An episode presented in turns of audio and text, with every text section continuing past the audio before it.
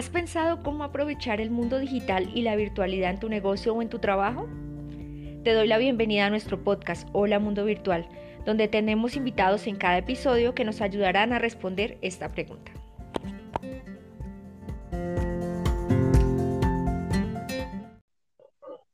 Les doy la bienvenida a este nuevo episodio. Hoy tenemos a un invitado que tiene una amplia experiencia en el tema de educación virtual. Eh, profesor John, bienvenido. Eh, ¿Quieres contarnos un poquito sobre ti? Bien, gracias Lady, muy amable, muchas gracias por la invitación. Eh, bueno, a ver, te cuento. yo soy licenciado en ciencias, soy licenciado en biología.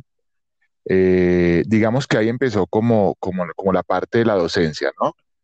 Pero en algún momento hacia el 2000, 1999, 2000, hubo el cambio en ese tiempo, no sé si recuerdes, de que ya no pedían libros, sino que los profes de colegio debían crear los módulos. Pues resulta que en aquel, mm.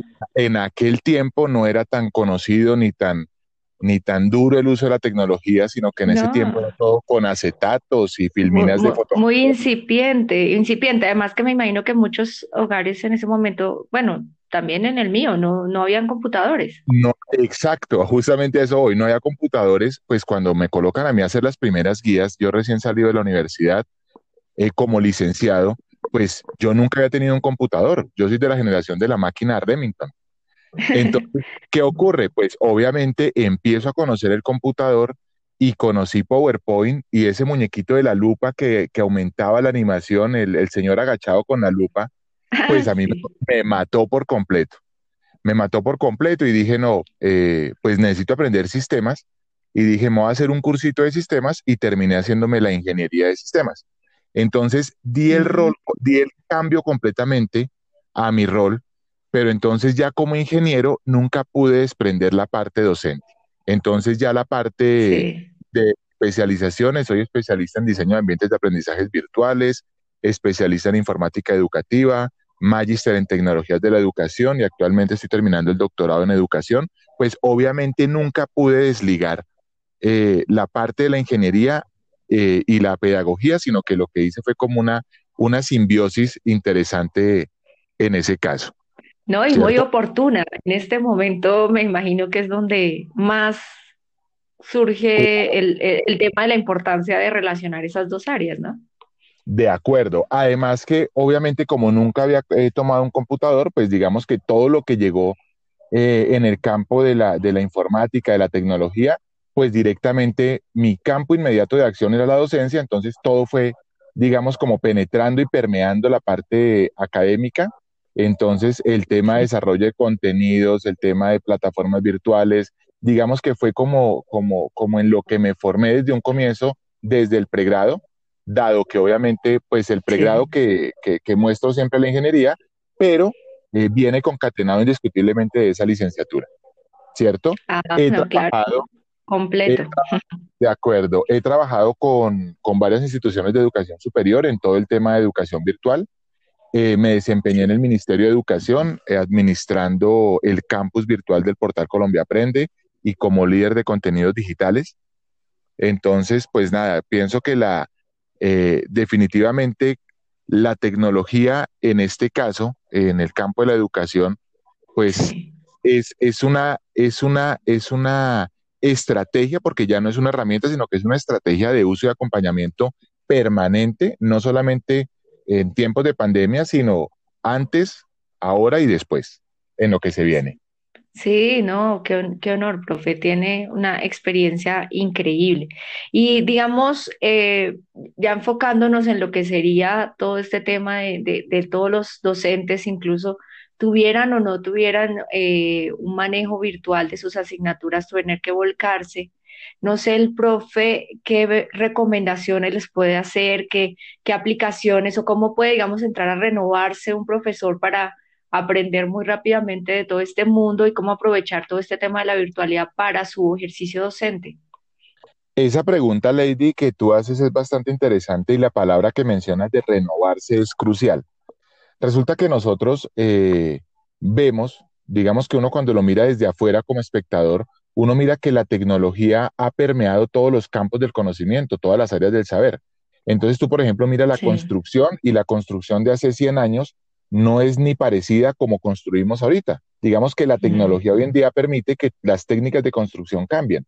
Si tú miras, por ejemplo, el campo de la salud, pues obviamente la salud de hace 100 años, lo que hacía un médico hace 100 años, dista de lo que hace un médico en la actualidad, dado la misma tecnología que dispone, ¿cierto? total. Entonces, si, si yo, por ejemplo, viajara al pasado, por decir algo, y lograra tra- traer, hagamos como el ejercicio un momento, de traer de pronto un médico de hace, de- del año 1920 y lo colocara en una sala de cirugía con los equipos de cómputo, con los equipos de asistencia médica que hay en este momento, pues difícilmente ese médico podría desenvolverse porque ya la tecnología tiene permeado todo su espacio laboral. Mm, ¿cierto? Sí, Si yo traigo, si yo traigo un constructor de hace 100 años y lo coloco a que haga planos, arquitectura, a que haga, eh, no sé, todo lo que sea de construcción con la tecnología que tenemos hoy en día, pues también difícilmente podría hacerlo. Pero si yo traigo un maestro, si yo traigo un profe de hace 100 años, lo saco de su aula de clase y vengo y lo coloco en un aula de clase del año 2020, mira que no tiene tanto problema, mira que él sí podría hacerlo. Eso lo que nos dice, escuchaba en algún lado que, que era muy extraño que la educación no se ha renovado casi en, eh, en su diseño como de profesor que habla y estudiantes que escuchan, no, no ha, no ha evolucionado casi en 3.000 años. Exacto, entonces, claro, la- lo que tú dices ahorita de renovarse es una palabra mágica acá y, supremamente importante porque el docente en efecto tiene que repensar la forma en que está llegando a sus estudiantes. Más teniendo en cuenta que los estudiantes de hoy en día, pues son estudiantes consumidores de contenidos. Digamos que las generaciones de hoy en día no son como nuestras generaciones, que te, o bueno, hablo de la mía que ya pasé en los 40, pero digamos que mi generación era, era, era de hacer fila en la biblioteca, de ir y sacar el libro y, y hágale antesala a, a que lo desocupen porque lo tienen todo ocupado otro grupo de estudiantes Sí. de la, de la generación de las fotocopias. Hoy en día, hoy en día los estudiantes tienen acceso a la información desde su celular. Ellos se conectan a Google y cualquier cosa que quieran lo encuentran allá. Entonces, ¿qué Mm, ocurre? ¿Qué ocurre? Si nosotros seguimos pensando en hablar el idioma que nosotros hablábamos, que es el del libro de la biblioteca, el de la, el de la lectura, obviamente ladrilluda, y no empezamos a hablar, a llegarle al estudiante en esa forma de comunicación que él tiene como consumidor de contenidos, pues obviamente empezamos a quedarnos relegados, ¿cierto? De hecho, yo Sí, colocaba un ejemplo, dime. No, de- pues estaba pensando que de pronto eso es como lo que está sucediendo en este momento, que cada vez se ve menos estudiantes eh, que se inscriben en las universidades, ¿no? Y yo pienso que ese fenómeno está un poco en, en, en ese, y ellos están y volcándose mucho a buscar todo lo este tema de, de MOOCs, de cursos en internet. Sí, de acuerdo. Que le hable el, el lenguaje de ellos. Mira, por ejemplo, algo. Nosotros somos, yo soy tradicionalista en muchas cosas porque vengo de la generación de los 80, ¿cierto? ¿Qué ocurre? Mm, Si uno viene y mira, por ejemplo, uno, yo soy de los que todavía cojo el, el- el control del televisor y canaleo. Y canalear era una, era una, era una práctica que, que pues va con uno. Pero cuando uno mira, por ejemplo, las generaciones nuevas, ellos no canalean. Ellos son de Netflix, de YouTube, ellos son de contenidos asincrónicos. ¿Sí sí, y personalizados. y personalizados, exacto. Entonces no podemos como profes pues seguir pensando en llegar al estudiante de la misma forma. Entonces la, forma de repensarnos, obviamente primero debe, eh, digamos, eh, llevarse o, o- o que tienda hacia cómo le estoy llevando yo el contenido a mi estudiante para que el estudiante pues se sienta a gusto cuando lo esté viendo. Mira lo que tú dices es importante. El tema de los MOOCs, el tema de esos cursos libres, personalizados, tienen mucho impacto justamente por eso, porque es un contenido que va al gusto de ellos, pero que se presenta eh, de forma eh, dinámica, de forma. Llamativa. Mm, Eso hace que sí o sí la persona quiera indagar más al respecto. Pero si yo voy y le publico, voy a hacer un curso libre, por más interesante que sea el tema, si yo le coloco un PDF de 50 hojas, créeme que el Mm, estudiante le no. primeras y no va a leer más. Es más o menos como por esa, como por esa, como por esa línea donde debe empezar la renovación. Y eso va concatenado con todo, ¿no? Va concatenado con el proceso de evaluación, va concatenado con la misma mediación, el hecho de que ya uno como profe, eh, pues no se pare en el, en, el aula de clase siendo el, la, la, entidad máxima del conocimiento, sino más, más, un mediador, más un mediador entre ellos y el conocimiento. Exacto, la información a la que tienen acceso. Más bien, digamos que yo como profe soy más gestor de que con la información que ellos consiguen, con la información que hay disponible en, en, en la red, en los textos, etcétera, ¿cierto? Esa información que está consolidada, ellos puedan construir un conocimiento pues sólido y pertinente.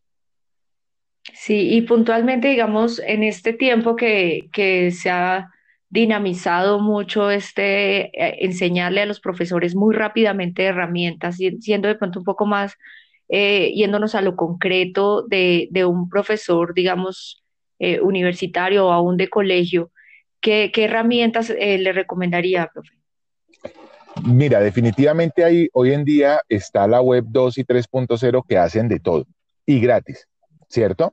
Entonces hay herramientas web que permiten colocar nuestros contenidos tradicionales de PowerPoint, de PDFs, de Word y subirlos a la nube de tal forma que tengan un diseño agradable, que se vuelvan interactivos.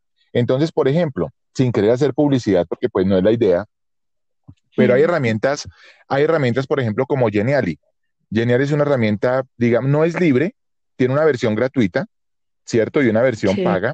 Yo personalmente utilizo la versión gratuita y me basta y me sobra. Allá, puedo, allá puedo consolidar todo lo que sea multimedia. Multimedia teniendo en cuenta que la palabra multimedia hace referencia a múltiples medios, ¿no?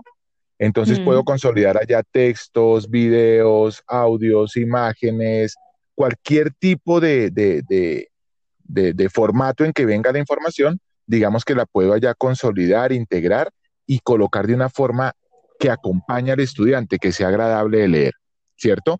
Una recomendación que yo siempre hago es que la idea no es convertir Geniali o ese tipo de herramientas en un PowerPoint tradicional, porque pues no estaría haciendo absolutamente nada. Lo que uno hace es acompañarla y colocarle la esencia de uno como profe. Entonces, por ejemplo, yo en mis presentaciones suelo colocarles, va la ruta de aprendizaje, ¿cierto? Va como todo el proceso de aprendizaje, pero dentro de los contenidos yo les involucro audios. Entonces les involucro una nota de voz donde les voy explicando la diapositiva, donde les voy hablando con mis términos, con mis palabras, con mis experiencias, que eso de una u otra forma es lo que más enriquece el proceso de aprendizaje de un estudiante. Sí, precisamente pienso que esa desea ser como la labor principal de, los docentes, ¿no? O sea, el, el, porque la información ya está, está en Internet, está al alcance de cualquier persona. La, digamos, la diferencia de, de respecto a, tomarlo, digamos, en una universidad, y eso es el tema de, poder mostrarlo en contexto, no la información suelta, sino como, como desde la experiencia del docente, mostrar ese contexto de dónde se aplica eso, cómo se aplica, cómo en la vida real, qué pasa. Exacto, mira que yo que ya leía un, una, una, un tema sobre gestión de datos y decía que ya no estamos en la, en la, en la década de la era de la era de la información, sino que estamos en la, en la era de la gestión de la información. O sea, ya no es, ya no es qué tanta información podemos almacenar o tenemos o cómo la tenemos, sino qué logro hacer yo con esa información. Mira, en mis tiempos el mejor profe era el que más sabía. Y uno decía, uy, ese profe sí que sabe, o sea, era, una, era, un, era un disco duro caminando, o sea, sabía muchísimo, tenía mucho conocimiento, eh, tenía mucha información almacenada en su, en, su, en, su, en su cabeza, en su cerebro. Pero hoy en día, digamos que ese concepto de, mejor docente, pues no debe, no debe darse en cuanto al que más sepa, sino al, al que mejor haga uso de la información que tiene disponible. Porque es que hoy en día, pues la información está en Google. Lo que tú dices es cierto, está en cual se consigue fácilmente, pero ¿qué pueden hacer ellos con la información? Es lo que realmente debe priorizar, pues cualquier proceso de enseñanza. Sí, yo pienso que por eso también el tema de la evaluación, también yo creo que es uno de los temas en donde más tiene que entrar en este momento a evaluar, a, sí, a considerarse cómo se debe manejar, porque se cambia también de ese concepto que se tenía antes de que la evaluación era como te doy una información y tú me, si me la repites, entre más fielmente me la Memoria, repitas, o sea, más memoria, y, y pienso que eso también hay que reevaluarlo, ¿no? No sé si desde el punto de vista de evaluación, ¿tú qué nos aconsejarías al resto de los docentes? ¿Cómo, cómo se podría, eh, no sé si utilizar herramientas o cómo para que podamos cambiar también ese escenario? de acuerdo. Mira, normalmente lo que, lo que, lo que uno debería involucrar en cualquier proceso de aprendizaje, sea presencial, virtual, distancia, digamos que es como un triangulito que va, que, que, que va muy relacionado, ¿no? Que es el contenido con la mediación y con la evaluación. Entonces, ¿qué contenido tengo? ¿De qué forma lo voy a llevar al estudiante? ¿Cómo voy a hacer esa mediación? ¿Y cómo voy a evaluarlo? ¿cierto? ¿Cómo evaluar todo ese, ese paquete de la mediación y el contenido en uno solo? Eh, normalmente, eh, pues hablo desde mi, desde mi punto de vista personal, ¿cierto? Eh, en mi caso, yo he tenido la, la experiencia de ser profe tanto de modalidad presencial como de modalidad distancia y virtual. En este momento, de hecho, pues pertenezco a la División de Educación Virtual y a Distancia, aquí en la Universidad del Bosque. ¿Qué ocurre? Ocurre que cuando uno, uno lo que, lo que viene a comprender con el tiempo es que no es, no es significativo ni hay un elemento diferenciador en pertenecer a una modalidad u otra. Es decir, si yo soy estudiante de modalidad presencial o soy estudiante de modalidad virtual, pues debería aprender lo mismo, en teoría. Mm, Sin embargo, cuando uno va a la práctica, pues uno se da cuenta y de hecho, pues tiene, eh, tiene unas connotaciones distintas que a mí me evalúan de una forma estando presencial y me evalúan de otra forma estando virtual. Sin embargo, el mm, proceso de evaluación debería ser el mismo. Y realmente cuando uno se para en el proceso evaluativo, uno dice, bueno, ¿qué persigue la evaluación? Pues sí persigue obviamente medir el alcance de un estudiante eh, en cuanto a ciertos objetivos, pero también persigue que haya una retroalimentación lo suficientemente amplia como para que el estudiante que estaba bien en su respuesta, obviamente, pues compruebe que en efecto tenía razón, pero si por el contrario estaba cometiendo algún error, pues pueda eh, corregir, corregir el error y, y corregir la, digamos, la falsa concepción que tenía. Entonces, sí, en educación virtual a distancia, usando herramientas tecnológicas, independientemente de que yo lo haga eh, a una modalidad virtual o a una modalidad presencial, el uso de herramientas sí me facilitan eso. Entonces, por ejemplo, yo hago un cuestionario en Moodle o hago un cuestionario en Classroom o hago un cuestionario en cualquier herramienta, en Quizzes, en cualquier herramienta digital para hacer evaluaciones, digamos que el resultado es el mismo, siempre y cuando, siempre y cuando, pues obviamente yo le coloque la retroalimentación que debe tener. Entonces, si yo limito mis evaluaciones solamente a que sea un termómetro A, B, C o D, pero no le estoy retroalimentando al estudiante esa evaluación, pues no estoy haciendo ningún ejercicio constructivo.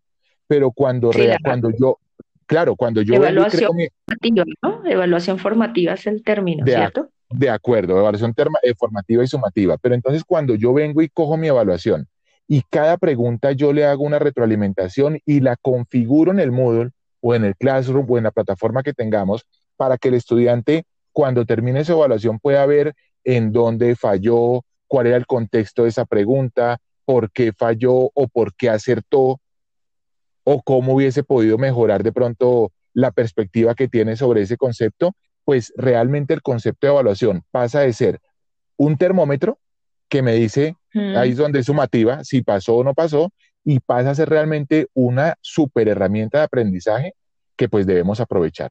¿Esto a qué va?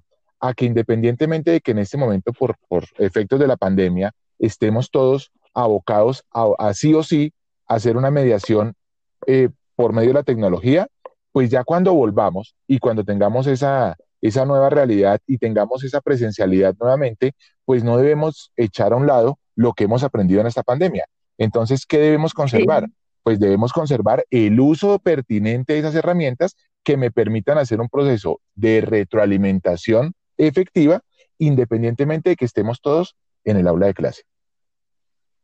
sí, profe, ex- excelente. No sé si eh, alineado con lo que decías, a eh, siempre se ha planteado un poco si a futuro va a desaparecer la presencialidad. No sé cuál, cuál es tu percepción al respecto. ¿Cómo crees que va a ser el futuro de la educación?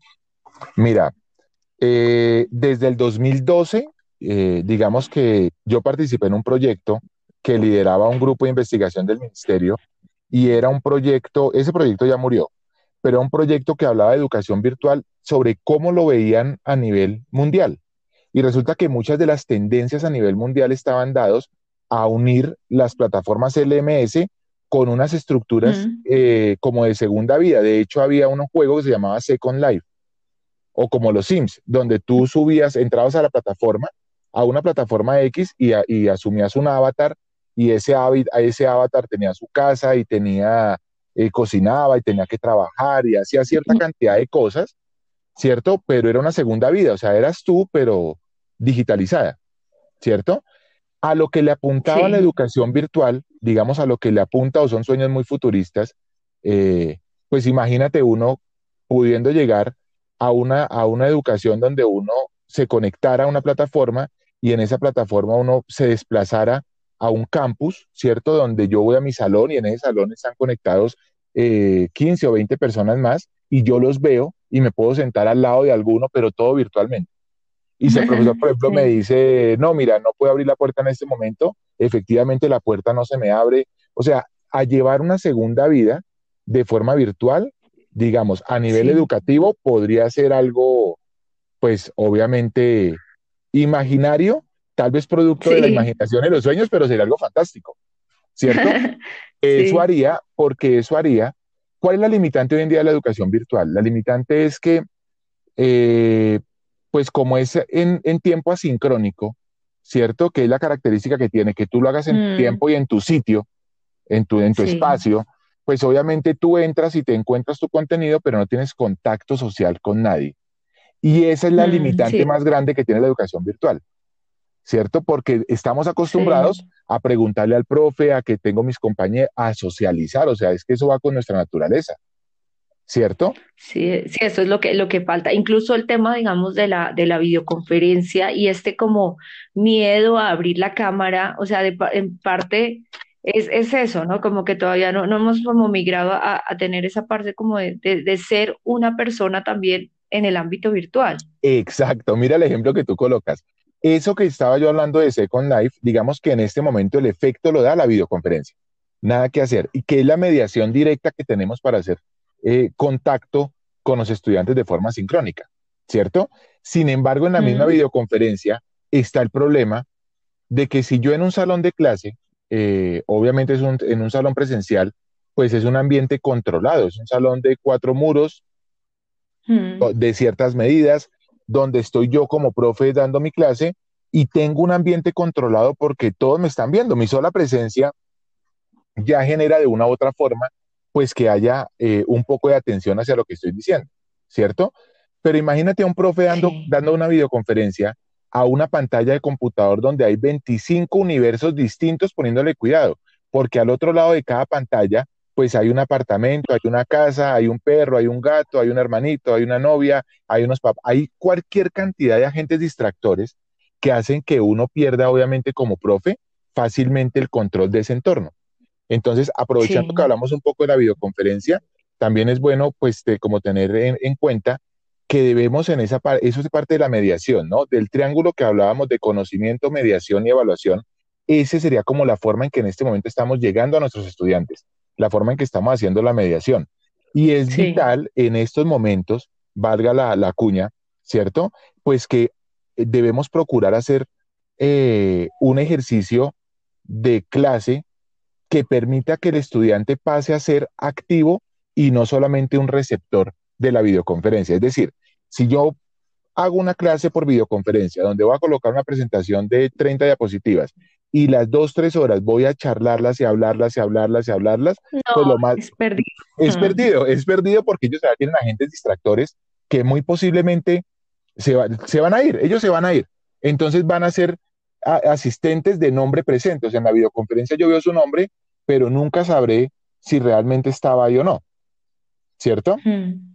Entonces, Sí, ¿qué, eso qué- sucede mucho. claro, ¿qué ocurre? Hay que generar, en ese triángulo que hablábamos, hay que generar contenidos pertinentes que hagan que el estudiante, mientras que esté viendo el contenido, ¿cierto? Esté desarrollando actividades dentro del mismo contenido, de actividades tal que me permite a mí, de una u otra forma, irle evaluando su proceso, ¿cierto? Mientras que yo hago la misma dinámica de clase. Mira que el triángulo está todo en uno. O sea, yo en una clase puedo presentar los contenidos, pero dentro del contenido hago que él tenga un rol más activo, ¿cierto? Que tenga un rol participativo Sí, que se vea, que se vea no obligado, no, no digamos obligado, pero sí que se vea motivado, entre comillas, a no, sí, desconecta- a no desconectarse ni un momento, porque ahí puede pasar algo que le genere eh, algún tipo de, de- de- de calificación, algún tipo de medición o de parte que le implique su participación, ¿cierto? sí, Entonces, al final de mi clase, yo no solamente hice un buen proceso de mediación, llevé unos buenos contenidos, sino que también obtuve un proceso de evaluación. Mira que los tres en uno eh, funcionan, pero si yo de sí, pronto, claro, pero si uno lleva, está de acuerdo, pero si uno lleva, por ejemplo, la, la, la la metodología normal de que en clase yo soy el que tengo el conocimiento, lo llevo y al final de mes lo evalúo, pues obviamente no, no, no, no, no, va a ser, digamos que no va, no va a tender al éxito. Sí. No, ese, ese truco está, está bastante clave para, para estos tiempos. De acuerdo, es colocarlo, Sí, lo que te hablaba ahorita de Second Life, de una segunda vida, es colocársela, pero en ese momento de clase, en esas dos horitas, tres horitas, tengámoslo completamente capturado con los contenidos, con la explicación, con las actividades que vaya realizando durante la clase, que no ha de ser una, sino ha de ser dos, tres, pero no avisadas, eh, digamos, con antelación. En mi caso, por ejemplo, yo coloco sí. dos, tres actividades y las tengo ocultas. Y a medida que voy hablando, por ejemplo, digo, muchachos, vamos a participar ya en este foro y vamos a dar la opinión. Pongo visible el foro, doy cinco minutos y vuelvo a ocultar el foro. Quien no me haya participado en el foro significa que no estaba en mi clase. Y eso empieza a generar también en ellos, obviamente, como la, la- el, el- el sentido de debo o debo estar, el compromiso. Porque obviamente en cualquier momento, Sí. pues estoy, me van a requerir para, para, para una participación. Sí, no, ese truco está muy interesante. Profe, muchísimas gracias. Yo creo que sí, si tuviésemos la oportunidad de pronto después de, de, de ampliar esta, esta entrevista sería excelente. Nos, nos ha dejado muchas cosas muy interesantes. Entonces, eh, muchísimas gracias y entonces lo dejo para que se despida. Muchas gracias a ti, Lady, por la invitación. A todos ustedes, profes, eh, pues hay que, hay que obviamente procurar en estos tiempos, pues sacar el mejor provecho posible. Entonces, el objetivo de, de, de, esta, de esta dinámica en que estamos en este momento es sacar, pues, lo mejor que podamos y en ese orden de ideas es procurar profundizar más en el uso de tecnologías, profundizar más en el, no solamente en el uso, sino en el uso adecuado y pertinente de esas tecnologías en estos tiempos en, en nuestra labor docente, pero también en el futuro, cuando pues ya obviamente volvamos a nuestra normalidad. Muchas gracias a todos y pues nada, un fraternal saludo. Bueno, eh, entonces muchas gracias eh, a, a ti por escucharnos y un abrazo.